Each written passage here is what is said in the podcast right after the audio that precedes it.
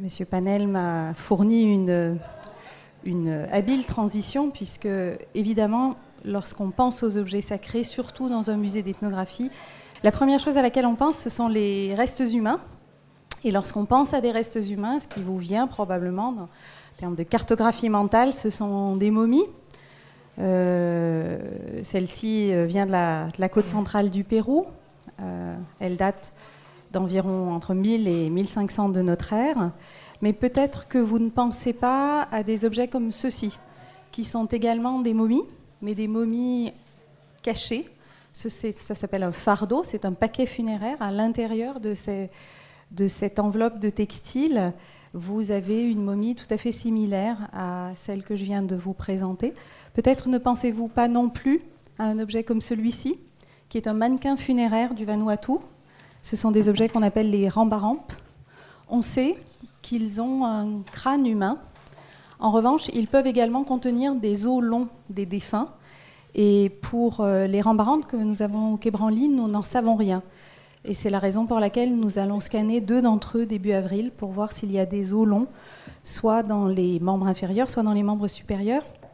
Sachant que, étant entendu que le fait de s'intéresser à ces objets et de pouvoir communiquer avec euh, les gens du Pacifique qui habitent encore aujourd'hui dans les endroits où ils ont été produits, euh, constitue une marque de respect. Et donc, euh, nous espérons beaucoup de, ce scan 3D par tomographie à rayon X euh, des Rambarampes. Dans d'autres coins du monde, notamment également au Vanuatu, en Marquise, en Nouvelle-Calédonie, le, reste humain ne se loge pas dans l'os, il va se loger dans d'autres composantes du corps, les fanères ou les dents ou les cheveux. Chez les Kanaks, les cheveux sont tout à fait euh, importants. Ce sont eux qui témoignent de la présence de l'ancêtre et donc du sacré dans un masque. Et, euh, voici un exemple de masque kanak, je vous en montrerai un un petit peu plus tard. Euh, dans d'autres coins du monde encore, le, sacré ne se loge pas dans des. ou la présence de l'ancêtre ne se loge pas. Et pour moi qui venais pas de l'ethnographie, c'était un peu contre-intuitif au départ, dans des matériaux organiques, dans des matériaux issus du vivant. Ici, c'est un heitiki, c'est-à-dire un pendentif qui, comprend qui comporte le mana, euh, le mana euh, pouvant être décrit comme à la fois comme un verbe et un adjectif, ça évoque la notion de puissance, de quelque chose qui va rendre puissant ou efficace. Apporter la chance également. Celui-ci est un pendentif protecteur particulièrement des femmes enceintes, mais pas uniquement. C'est de la néphrite, c'est donc de la pierre, et le mana du vivant peut s'incarner dans des matériaux inorganiques. Ici, c'est un objet qui est décrit dans l'inventaire du musée du Quai Branly comme une pièce de tissu. C'est en réalité un fragment de pagne porté lors des danses pour la venue de la pluie par les Navarros les Indiens Navarros du sud-ouest des États-Unis. Celui-ci provient précisément d'Arizona. C'est un don de la Smithsonian de 1887. La Smithsonian Institution a donné un certain nombre d'objets euh, au musée du Quai Branly, dont, celui-ci. Et pour les Indiens Navarros, euh, le sacré, et c'est ce que je voulais vous dire, c'est que le sacré, c'est ce que certains d'entre nous y mettent. Et on n'y met pas tous la même chose dans un objet.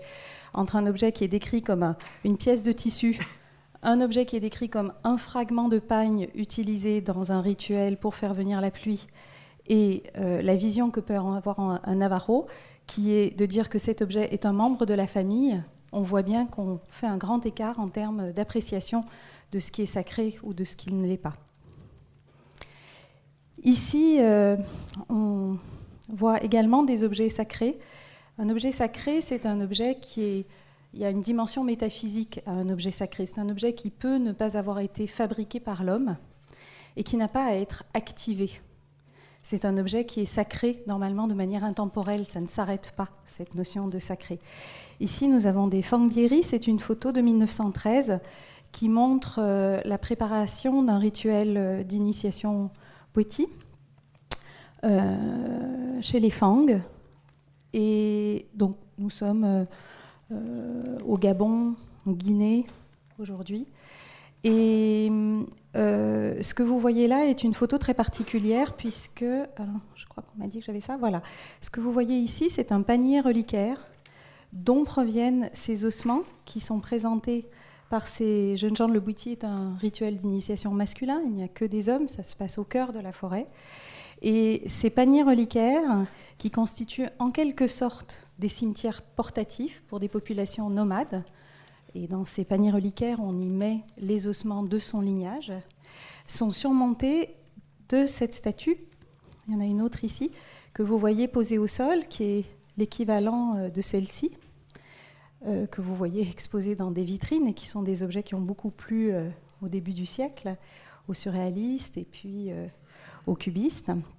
Et ce que vous voyez, c'est que ici, les objets sacrés, ce sont les ossements. C'est la raison pour laquelle ces statuettes-là pouvaient être données ou vendues, tandis que les ossements eux-mêmes sont sacrés, euh, alors que le contenant ne l'est pas nécessairement. Et de fait, je vous montrerai tout à l'heure un panier reliquaire. Les paniers reliquaires complets qui contiennent encore les ossements sont très rares. On estimait au milieu des années 70 qu'il y avait environ 250 euh, paniers reliquaires euh, quota, comme celui-ci est Fang, mais celui que je vais vous montrer est quota, dans les collections européennes, euh, mais très très très très peu qui sont complets avec leurs ossements. Je me suis posé la question des objets magiques et de la différence entre les objets sacrés et les objets magiques. Les objets magiques sont des objets que l'on peut activer. Ils agissent plutôt à la manière d'un médicament pendant une temporalité qui est singulière. leur activation est liée à la personne qui les a fabriqués ou à la personne qui va les manipuler. Ici, nous avons un Kissi, de ce qui serait aujourd'hui la République démocratique du Congo, avec euh, des, éléments. La charge magique est au niveau de la tête, elle est entourée de ce tissu bleu et puis des plumes. Il y a une matière organique de nature indéterminée dans cette écharpe. Ici, il y avait un miroir. Le miroir est très important dans les Nkisi, puisqu'il euh, renvoie à des images. Et puis une peau de civette, qui est un petit animal, un petit mammifère, très important dans les processus de divination. Donc cet objet est un objet magique, il est sacré pour les gens qui vont euh, y avoir recours comme intercesseur ou comme euh, élément de médiation pour euh, prédire l'avenir ou obtenir la guérison ou une naissance ou un mariage heureux ou un succès à la guerre ce ne sont pas pour autant des objets sacrés au sens métaphysique intemporel que j'évoquais tout à l'heure. Néanmoins, ils sont dans les collections et la question qui se pose, c'est est-ce que ces objets cultuels euh, devraient se trouver dans les musées Et si oui, qu'est-ce qu'on est en droit de faire? Au pôle conservation-restauration, l'essentiel de ce que nous faisons, donc nous sommes six, euh, quatre personnes formées en conservation-restauration, une personne en charge des analyses, une personne en charge de la conservation préventive. L'essentiel de ce que nous faisons, c'est de regarder les objets. C'est l'alpha et l'oméga de, toute notre démarche.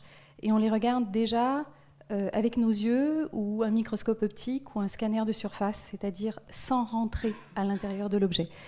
Et il nous arrive ainsi de voir des objets que l'on ne devrait pas voir. Ici, vous avez un churinga du désert central euh, d'Australie. Pour euh, les aborigènes, c'est un objet qui fait à peu près la taille de ma main, c'est de la pierre gravée sur laquelle euh, a été frotté de l'ocre rouge. Et ce sont des objets qui comportent à la fois l'âme des ancêtres et l'enfant à naître. C'est la, matérialisation d'une sacralité absolue euh, de, de, la force vitale universelle pour un aborigène. Et donc ce sont des objets qui, dans certains établissements muséaux, ne sont pas déballés ils ne sont même pas montrés à la vue euh, des personnes euh, qui en ont la charge, puisque un assez grand nombre d'entre eux se trouvent dans les musées ainsi qu'en main privée. Vous pouvez en trouver en vente sur Internet. Mais par exemple, pour la base de données du musée du Quai Branly, vous ne verrez pas ces images sur la base de données en ligne. Alors, ne pas pouvoir le déballer, ne pas pouvoir euh, le regarder, euh, si c'est cet objet-là, en tant que responsable de la préservation, euh, ça me pose assez peu de problèmes. Si c'est cet objet-là, qui est également un churinga, ça commence à m'en poser beaucoup plus, à deux titres. La première euh, raison est parce que c'est un objet en bois. Et que si je ne le regarde pas, je ne peux pas savoir s'il y a une infestation biologique dans cet objet et s'il y a des insectes qui risqueraient de grignoter cet insecte et d'aller grignoter d'autres objets à côté. Et la deuxième raison pour laquelle ça me casse les pieds, c'est que vous voyez cette petite ficelle et ce petit trou. Ce churinga était également utilisé comme un rhombe.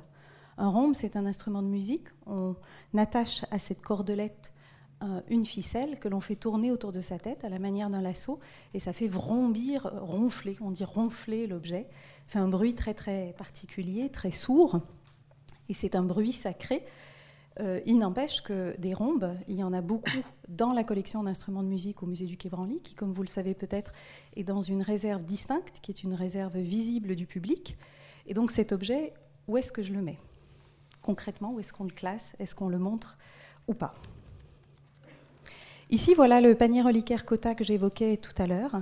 Donc c'est un objet euh, absolument extraordinaire, rarissime, où vous voyez le gardien de reliquaire, qui se trouve être cette figurine. Ici, pour ceux d'entre vous qui auraient vu l'exposition Forêt natale, il y avait une vitrine avec plus d'une centaine de gardiens de reliquaire Cota qui ont montré l'extraordinaire inventivité formelle. Et dans ce panier, qui est recouvert de lanières euh, de parchemin torsadé, vous avez des choses. Et ces choses, on ne doit pas les voir. Et l'unique moyen pour les voir, si on choisit de les voir, c'est euh, de faire de la radiographie X ou de la tomographie 3D, un scan médical.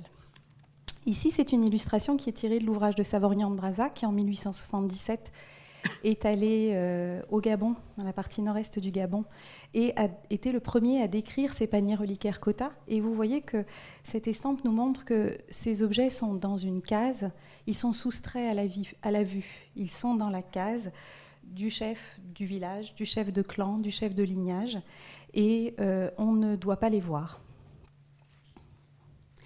Ici, une photo un peu plus tardive, prise par un ethnologue, qui montre euh, la, composition de, ces objets, c'est-à-dire un panier, un peu comme celui que je vous montrais tout à l'heure, le gardien de reliquaire Kota et les ossements que l'on met à l'intérieur du panier. Alors, cet objet a bénéficié dès 2004 d'une investigation par le C2RMF à l'époque. Euh, les résultats sont 2006, euh, pardon. Et ça, c'est une radiographie X où l'on reconnaît un objet qui n'est pas curieux de trouver dans un panier reliquaire, c'est-à-dire un élément de mammifère, c'est une épine de porc-épic. On y trouve aussi des objets faits par l'homme. Euh, typiquement, euh, ces deux bracelets. À gauche, vous avez une vue en radiographie X euh, du dessus du panier. Et l'on y voit deux bracelets en métal, avec à droite une reconstitution par 3D, si vous voulez, en tomographie à rayon X, de l'un des deux bracelets qui permet, si on manipule cette image sous toutes ses formes, euh, d'identifier l'épaisseur, d'identifier euh, les motifs éventuels. Il y a cependant des éléments plus troublants ou qui, pour le coup, euh, devraient, si l'on s'en tient à la fonction initiale de cet objet, rester cachés pour, à la vue de non-initiés, qui sont par exemple en radiographie, comme on le voit en haut à gauche, une vertèbre lombaire, et en bas à droite, en tomographie rayon X, une mâchoire inférieure avec les dents. Et ce que ces investigations ont montré lorsque les images ont été présentées à un paléoanthropologue du CNRS, M. Hadjouis, c'est qu'il y a dans ce panier reliquaire plusieurs individus, des restes appartenant à différents individus, quatre adultes âgés entre 20 et 30 ans, et un enfant âgé entre 3 et 5 ans. Et ça, on le sait parce qu'un élément de mâchoire a conservé des dents qui permettent de démontrer qu'il s'agit d'une mâchoire euh, d'enfant. Or, ces paniers reliquaires sont réputés contenir les ossements des ancêtres. Et la notion d'un squelette enfantin est contradictoire avec cette notion d'ancêtre. Et donc, des, recherches comme celle-ci, de, dévoiler des, éléments qui sont des éléments secrets euh, dans le cadre du rite initiatique dont ces objets sont initialement issus, permet de faire progresser la, connaissance ethnologique, anthropologique sur ces pratiques, sur ces objets. Euh, mais euh, évidemment, elle, pose question. Elle pose question parce que c'était un objet qui, et on le sait parce qu'il est arrivé avec ses ossements, et que je vous disais que les ossements constituent la partie sacrée, est arrivé le panier reliquaire non désacralisé. À l'inverse peut-être de ce bisango. Un bisango euh, est un culte haïtien contemporain, vêtu de noir et rouge. C'est pour cela que ce personnage est, vêtu de, ces couleurs avec euh, des éléments de miroir. Ce sont des personnages euh, euh, agressifs, belliqueux. C'est une confrérie secrète avec des grades militaires. Celui-ci a été présenté comme un empereur. et de manière à pouvoir l'acquérir pour pouvoir ensuite le vendre dans une collection occidentale, en l'occurrence euh, celle du Quai Branly, le galeriste a dû euh, faire désacraliser ce bisango à l'occasion de deux euh, rituels successifs. Ici, on voit le bisango dans le temple vaudou, où le lendemain de la nuit où il a été désacralisé, et il y a eu une deuxième cérémonie pour laquelle je n'ai pas d'image mais où l'empereur Bisango a été remplacé par trois capitaines. C'est-à-dire qu'il faut quand même un pilote dans cet avion, il faut quand même, pour pouvoir faire ce culte, avoir des intercesseurs. Et si l'on désacralisait l'empereur, il fallait à minima le remplacer par d'autres figurines de puissance et d'intercession. Donc cet objet est arrivé dans les collections du musée du Quai Branly et un certain nombre de questions déontologiques se posent, euh, puisque l'on a fait un scan, tomographie en rayon X de cet objet, et que vous voyez qu'il comporte un crâne humain. Or, cet objet a été fabriqué au début des années 2000 par un artiste haïtien qui pratique le vaudou que l'on connaît. Et comme il était évoqué tout à l'heure, les restes humains sont res nullius. on n'a absolument pas le droit d'aller attraper un crâne pour en faire, euh, fût-ce une effigie vaudou. Donc ça, ça, pose beaucoup de questions, y compris lorsque ces données sont publiées y compris pour les gens qui les ont produits, euh, y compris pour un objet qui a été officiellement désacralisé par les gens qui l'avaient produit à des fins cultuelles. La deuxième chose que nous faisons dans le pôle conservation-restauration, c'est qu'on manipule beaucoup d'objets, y compris des objets euh, absolument euh, sacrés. Ce que vous voyez ici s'appelle un boli. Ce sont les objets les plus sacrés des Bamana du Mali. ce sont des objets constitués d'une âme en bois sur laquelle euh, est mise et construite une forme à base de cire d'abeille, de sang coagulé, de cendres, parfois de pigments. Euh, et cette patine croûteuse euh, prend forme et augmente en taille au fur et à mesure des, des libations, c'est-à-dire des activations que l'on va en faire. Ce sont des objets totalement sacrés et la question qui se pose, c'est est-ce qu'ils doivent être manipulés par quelqu'un comme moi qui suis non initiés euh, de ce culte? Alors il faut savoir que déjà, des objets comme ça, il y en a dans les musées du Mali, j'en ai moi-même vu, euh, et il y en a pour une bonne raison, c'est que la majorité des Bamanas sont aujourd'hui musulmans, et que ces objets sont pour eux désacralisés, sont même vus comme des objets de sorcellerie, et il euh, est préférable pour les ethnies productrices qui ne sont plus utilisatrices de ces objets que ces objets soient dans un lieu neutre, comme le musée, euh, du style être euh, manipulé par des non-initiés. La question du toucher est importante aussi pour d'autres typologies d'objets qui constituent une quantité considérable des collections d'histoire naturelle et des collections ethnographiques de l'ensemble de l'Occident. Euh, ce sont des objets que l'on ne peut plus toucher comme on toucherait n'importe quels autres objets du fait de leur contamination par des pesticides des résidus de pesticides. Euh, nous avons commencé dès 2015 une grande campagne d'identification des résidus de toxiques. Il ne s'agit pas de toxiques au sens de poison qui auraient été mis par les ethnies productrices, comme par exemple du curare au bout d'une flèche, mais bien de résidus d'arsenic ou de résidus de mercure qui se trouvent sur les objets parce que ces objets ont été euh, vaporisés ou saupoudrés de pesticides pour lutter contre les infestations d'insectes qui, euh, sinon, euh, dans les conditions dans lesquelles ils étaient conservés, auraient pu totalement euh, ravager ces objets. Ici, nous avons une tête Munduruku, une tête trophée Munduruku, et cet objet a testé positif au mercure à l'arsenic. Donc, évidemment, on se protège, mais ça pose la question du toucher, et ça pose la question du toucher tout particulièrement dans la perspective des restitutions. Le pagne, le fragment de pagne que je vous ai montré tout à l'heure, Navajo, teste aussi positif à l'arsenic. Or, euh, avec la législation américaine aux États-Unis sur le NACPA, la restitution des restes humains, et de manière générale la restitution des objets cultuels aux communautés autochtones, euh, depuis les années 90, il est clairement établi que l'on rend aux communautés autochtones des objets empoisonnés, ce qui pose des problématiques euh, matérielles évidentes lorsque ces objets euh, souhaitent être réutilisés dans le cadre de rites et de cultes par les communautés qui les ont produites et récupérées. Au pôle conservation-restauration, nous protégeons les objets, ou nous tentons de les protéger contre les effets de l'environnement à des niveaux très très divers. Mais par exemple, au niveau euh, des agents d'infestation biologique. Ici, c'est un rouleau d'ester. Qu'y a-t-il de plus sacré lorsque je cherchais des exemples pour vous que la parole de Dieu euh, inscrite, euh, quelle que soit sa langue, sur un, texte, ici un rouleau de parchemin. Et ce rouleau d'ester se trouvait dans une réserve qui, il y a quelques années, a suivi une dérive climatique importante et un développement fongique avec euh, deux espèces communes, Aspergillus et Penicillium, deux champignons microscopiques dont vous voyez les traces ici euh, sur d'autres objets que le rouleau d'ester. Mais ce rouleau d'ester a donc être traité de manière curative par un dépoussiérage avec une aspiration-infiltration absolue.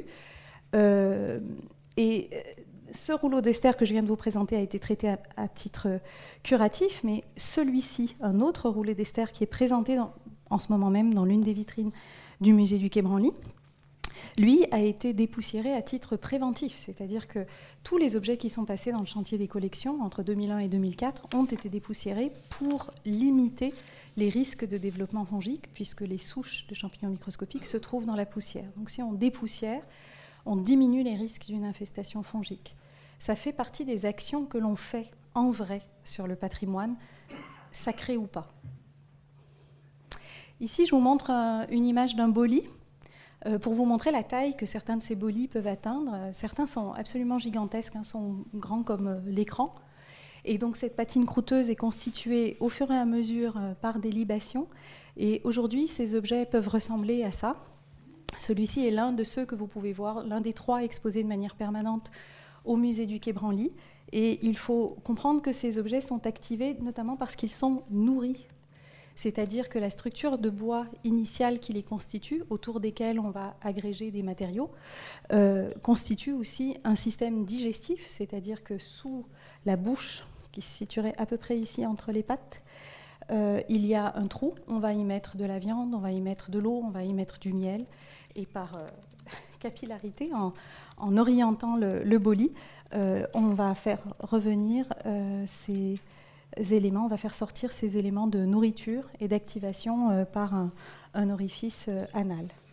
Il se trouve que ce boli a été attaqué euh, par des insectes, ces insectes-là, du genre entraîne, en l'occurrence Entrainus museorum ou Entrainus verbasci. Il y avait plusieurs espèces.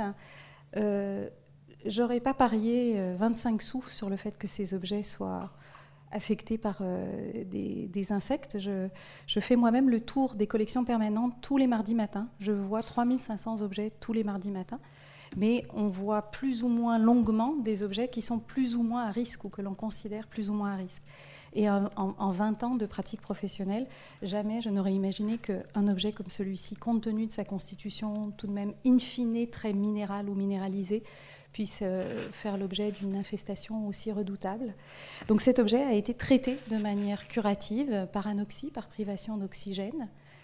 Et euh, alors moi, je ne fais jamais d'anthropomorphisme avec les objets. Je considère que les objets respirent pas. Il faut vous enlever ça de la tête. C'est une sottise. Mais euh, c'est vrai que pour un objet absolument ultra sacré, le soumettre pendant 15 jours ou 3 semaines à une privation d'oxygène, ça interroge. Et enfin, je vous ai choisi un dernier exemple par rapport à la protection contre les, méfaits de l'environnement. voici un rouleau prophylactique éthiopien.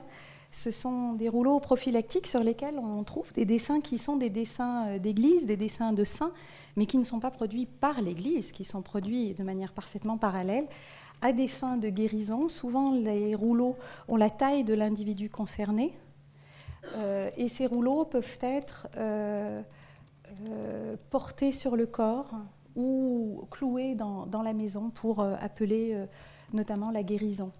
Et le parchemin est un matériau extrêmement sensible aux variations d'hygrométrie. Et par ailleurs, les couleurs que vous voyez là, qui sont de l'encre et ou de la gouache, ont tendance à s'écailler du fait des variations hygrométriques et du fait de l'interaction même intrinsèque entre ce matériau qui est très peu poreux et euh, le, tracé que l'on va mettre dessus.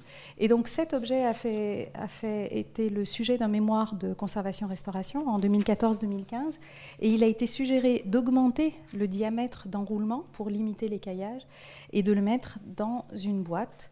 C'est ce qui a été fait, mais voilà à quoi ressemblent les écrins originaux de ces objets. Ce sont des tout petits tubes en métal dans lesquels on va glisser les amulettes, les rouleaux prophylactiques. Et donc, il est évident que quand l'on choisit d'augmenter la taille du mandrin et de mettre ça dans une boîte de conservation en carton neutre, euh, on change totalement la destination de l'objet. On la change tellement qu'on s'est arrêté là. C'est-à-dire qu'on l'a fait pour un objet sur les quelques 130 rouleaux prophylactiques de mémoire que l'on a dans les collections. Et on doit s'atteler dans les années à venir à une réflexion de fond sur le conditionnement de ces objets, de manière à prendre en compte non pas leur dimension sacrée, mais leur dimension euh, anthropologique, l'usage, le sens que ces objets avaient. Et enfin, euh, au pôle conservation-restauration, comme son nom l'indique, on fait beaucoup de conservation et de restauration, mais euh, point trop n'en faut. Et il y a beaucoup de cas limites. Par exemple, cette maternité Bamileke du Cameroun, qui est présentée au pavillon des sessions, dans le palais du Louvre, possède un pied cassé parce qu'elle euh, a été ainsi désacralisée.